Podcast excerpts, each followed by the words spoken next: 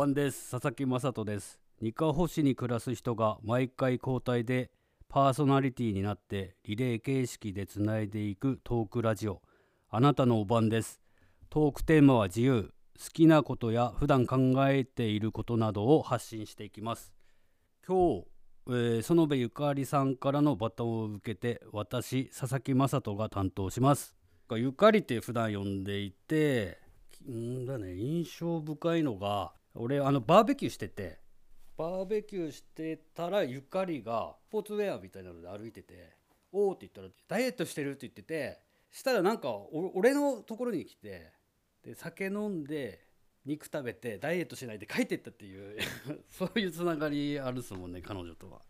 であの美容師美容師さんででリフォームの話来てでリフォームお店リフォームしてで自分の頭も今ヘアスタイルもゆかりから切ってもらってるっていう中です。妹みたいな感じかなまずいい子ですね。あなたのおばんです。地元喜多方で、えー、有限会社加藤健康という、うんと、大工しています。で大工歴はまあ20何223もなるのかな。加藤健康を設立してからずっといて、えー、一応今若いですけど一番フル株。はい威張ってやってます。夢っていうかね全然大工と違う夢があって東京行ってでその夢っていうのが難しくてバンド？いやまあ無理だっては分かったけど一花咲かせたいなっていう感じで、まあ、東京行ったらなんとかなるのかなってかっこいいのかなっていう勢いでただ行っただけ。で昔あのすごいヤンキーみたいななんかあの暴走族みたいな人があの外の工事しててかっちょよかったんですよそれ。かっこいいなって言きながら俺バイト行ってで帰ってきたらそれできてて暴走族みたいな人たちが一服してたんですよ。いやーって。でそれ見てかっこいいなと思ってで俺の父親ってあの左官やったら分かる。ってでああ職人になろうと思って帰ってきてで今のその加藤健康っていうのは親父の友達がで独立する話になってじゃあ俺使ってくれってなってそっから始まり。ですね。だから大工になる気はなかったんですけどなんか職人かっこいいってなってやった感じかな。大工さんは職人の見てきた中でも見栄えがいいですよね。かっこいいんですよまず。で俺小学校とか結構器用で工作とかも得意で絵とかももう大得意で大工の方がいいのかなっていう感じですね。で空間把握能力って高くなるかもともと持ってるかだけどこうイメージして平面図を見てそれで大工さんは大体建物の作り見えるもんね。あんな細かい図面とかいらない勘よ勘俺一番あの今までで怖いと思ったことがあって二カ星って風強いのよとにかく。風の街で。よく夜に風強いと俺結構胸騒ぎするのよ。やっぱ仕事の現場にネット張ってたりとかゴミ飛んでねえかなとか。でそのごとく夜風強くてあれ？夜じゃねえな。日中風強い日あってで俺サッカーのなんかあって飯食ってすぐ見に行ったの現場を。したら足場がこんな揺れてて本当にこれえー、これ何？漫画の漫画なの？と思ってマジで？と思ってで助手席に息子乗ってて「うわやばっ!」とかって言ってで「ちょっと待ってよ」って LINE でその会社のメンバーにしたら俺しかいなくて。でうわ危ねえなと思いながらとりあえず一回家行こうっつってで着るもん着てそのヘルメットとか異常取りに行ってる間に立主さんから電話来て「わあお前らなんかすげえことなってるぞ」って来てすげえカンカンで「すいません今行きます」って言ったのね俺。もうすぐ行ったの。だから着替えもしないでなんかサッカーの格好してたのね。でヘルメット取りだけとりあえず取り行ってで現場一人で着いて見てうわやっぱ俺無理かもって。ちょっとね階段登ったの。階段登ったらなお怖くて。やべえやべえやべえと思って降りてああどうしようと思ってヘルメットかぶって。ヘルメットかぶったらスイッチ入ってちょうどワイヤレスのイヤホンあったからあの自分が燃えるような曲流してすごいのよ風とかなんかぶつかるガンガンとかゴーってそれをワイヤレスで曲で消してでジャッキーちょっとこう揺れないようなやつをあるんだけどそれをちょっとセットしながらちょっとずつ揺れなくなってきてでいよいよ上の階って言ったらすごいのよ。風も。ジャッキをかける時にすごい体勢手伸ばしてなんでここにジャッキかけたんだろうなっていうのはすごいちょっとあべ悪い場所で。それでも風はすごいしもうこう手伸ばした瞬間俺の腹とかもへへそ出しルックみたいになってすごかったね。吹き上げるの下から。で腹ブワーって出てもうバーって言って。それでジャッキかけてもその足場って揺れ続けてて。怖いよほんと。船みたいに揺れっからね。それでこれじゃいかんと思ってネット外そうと思って。もうネット外していくうちにネットもバーなって。でもネット外せばすごいちょっと揺れ収まってきて。でネット全部一人で外して帰ってきた。すごい怖かったあれ。あのねスイッチ入ったんだね。なんかやべって。奮い立つの勝手に。つうかもう待っててもダメだダメな状態だったし死なねって思ったから行こうって。大工っていうより俺責任感強いんだと思うんだよね。俺自分でも思うな。何でも引き受けちゃうっていう感じ。楽しい絶対無理だろうっていうのを作り上げるた時あと俺にしかできねえなって。これ大工の仕事じゃねえのに俺やって他のプロがやるよりいい感じになる時楽しい、うん、芸術肌だから。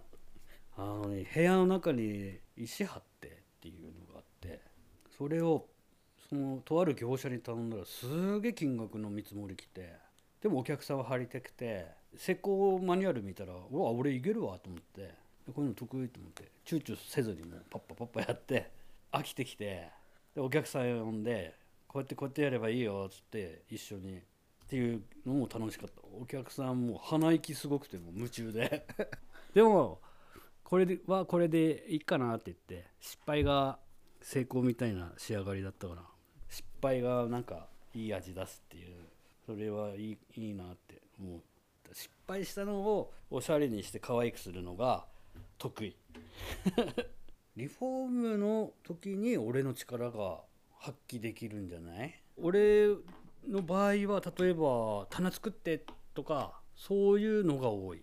そのここにドアつけてとかお客さんがいる現場に行くのが多くて新築とか長期間の現場っていうのはやっぱ俺の弟弟子とかそいつらが行くけどまあ喋れるし女性と喋るの得意な方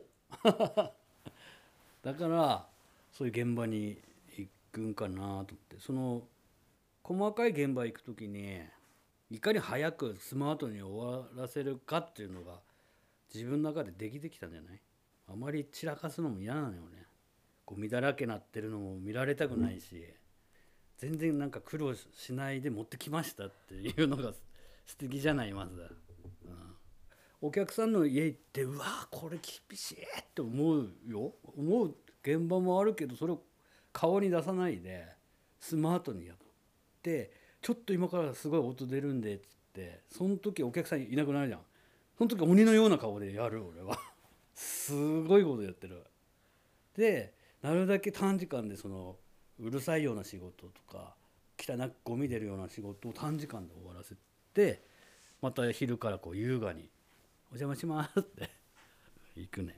で早く終わってお客さんとお茶飲んで優雅に帰るっていう、段取り得意なのよ俺。でもう本当この仕事やるって言ったらもう自分でもう想像でこれしてこれしてって言って俺あの時間いっぱいに仕事するの。ほんと嫌いでパッとやってパッと終わるの好きなの。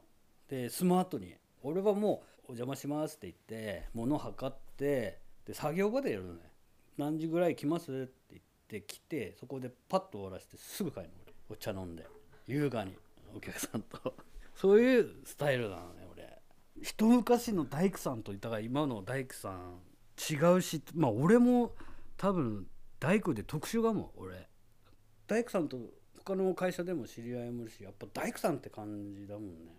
あの格好も大工さんだし見た目も大工さんだしなんかごっついしなんか色黒いし鉢巻きしてるしとか俺そういうの嫌で今の大工さんっておしゃれなのよ。デニム履いたりトビさんとかも今日課ズボン履いてるの見ないっしょ。10年で変わった。建物も変わったしデザインも変わったし職人変わったんじゃない？頑固さがない感じかなな今例えばこのテーブルだって10年前じゃこういうテーブルはなんだこれっていう話じゃない。でも今はこういうのでとか今はもうわざとダメージつけたりするでしょ。でも昔はそういうのなくて俺には今の時代の方合ってっかな大工は。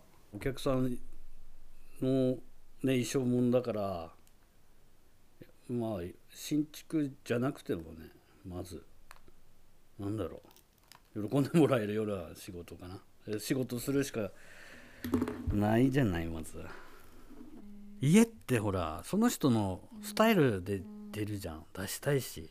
だから俺はその人の要望をよく聞いてその人らしい差が出た。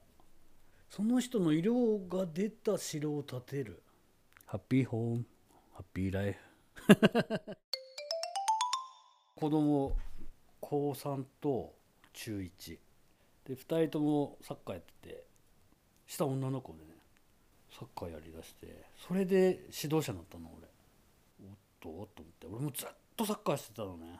二カ保市のリーグでサッカーしてた時にあの上の子ちサッカー見に来ててで中学校からサッカー始めて俺の家に道場あるのよ。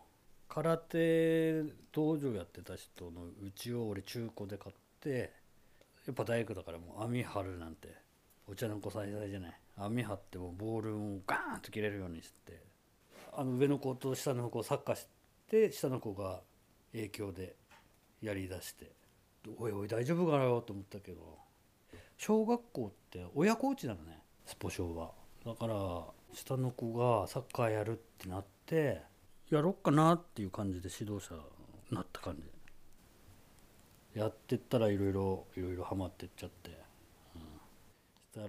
で中学校入って入部届下の子出したんだけど練習試合でやっぱ男の子との差が分かって負けたんだって体格差で。すごいイライラしてて。ででサッカーの話した時にそので3年間どうサッカーだけじゃねえかなって女の子だしと思って自分で決めなって言ってサッカーやめて。えめっちゃうまいのよ。もう俺の血引いて。ただサッカー見たいなって。昨日娘が出てた6年生の最後の試合見たの。指導者関係なく本当保護者の気持ちでパソコンで見てたの。そしたら涙出てきて何よりも周りのお母さんもこんな応援してたんだって。すげえ経験してたんだなって。もっと俺自分の子に対してもこう親目線で声かければよかったっていうのは後悔してる今。もしもうちょっと声のかけ方変わったらサッカーしてたかなっても思った。厳しかったかもね。男のように扱ったっていうかいろいろあるじゃん。体の変化が。でそこに対しても俺いやそんなのあれだって言っちゃったことだってダメなやつです。今もう中学校は学校の部活動の外部で残ってやってます。子供のためだけのだけにやってる。だからサッカーは自分は今競技者ではない。掴んだものがあってそれをもううちの子供やってないからやらないじゃなくてちょっと伝えたいなって思いがこれあってじゃあ残ろうと思ってやってます。俺が気づいたのはまあコーチもいろんなコーチいるしいろんなクラブチームにもいろんな指導者いるけど指導者と子供たちとの信頼関係なかったら言うこと聞かないしまず。その信頼失わないためにもまず自分が思ってるようなサッカーを言ったってダメででまず子供たちの今どれぐらいの実力でどれぐらい考えあってどれぐらい体ボール蹴れたらいいっていうのを見てそれに合わせて発言しないと信頼関係なくなるもんね。いや違うよだけじゃ。すぐできないまず子供は言われたことっていうのはだから同じような同じようなものを目指してもいろんな伝え方でそこで成功体験させてで褒めて褒めちぎってってなんだろうスキルだけじゃなくて俺は他のコーチと違って多分なんかこう精神的なところとかもうちょっと違うとこ見ててるっていうのが得意。ピークっていうのが高校生とかそこにサッカー持っていくために技術だけっていうんじゃなくてまあ気持ちその人にのストロングって見つけてそのストロングを伸ばして自信つけてそうやって指導してる下向いてたってダメなの？何も変わんねえの？なんか失敗したとかつまんねえってなって前に壁当たって下向いてたって何にも起こんねえのだからそのもうポジティブだってその壁を乗り越えれって。落ち込んだら落ち込んだだけいいじゃん別に。上がるだけだからとまず。将来にも。なんかああそういえばポジティブに入れって言われたなってね。本当そういう人そのサッカーだけじゃなくて人間力っていうかヒューマンスキルもう半分ぐらいは俺多分指導してる。なんかそれ自信ある。コーチって言われる立場だから。絶対必ず。不安です。俺でいいのかなって。小学生の子が楽しそうにプレーしてるのを見てるのが楽しい。あなたのおばんです。さて次にバトンをお渡しするのは伊藤真二さんです。えー、新さんとは喜多方スポー賞サッカーで総監督をしていてちょうど俺のお兄さんと同じ年で兄貴的な存在でここ数年でよくしゃべる相談事サッカーのことだったり相談している人です。ラーメン好きです。この人は。ラーメンマンなので 体大切にしてください。新さんよろしくお願いします。いうことで今日の晩は佐々木雅人でした。次回は来週金曜日更新です。お楽しみに。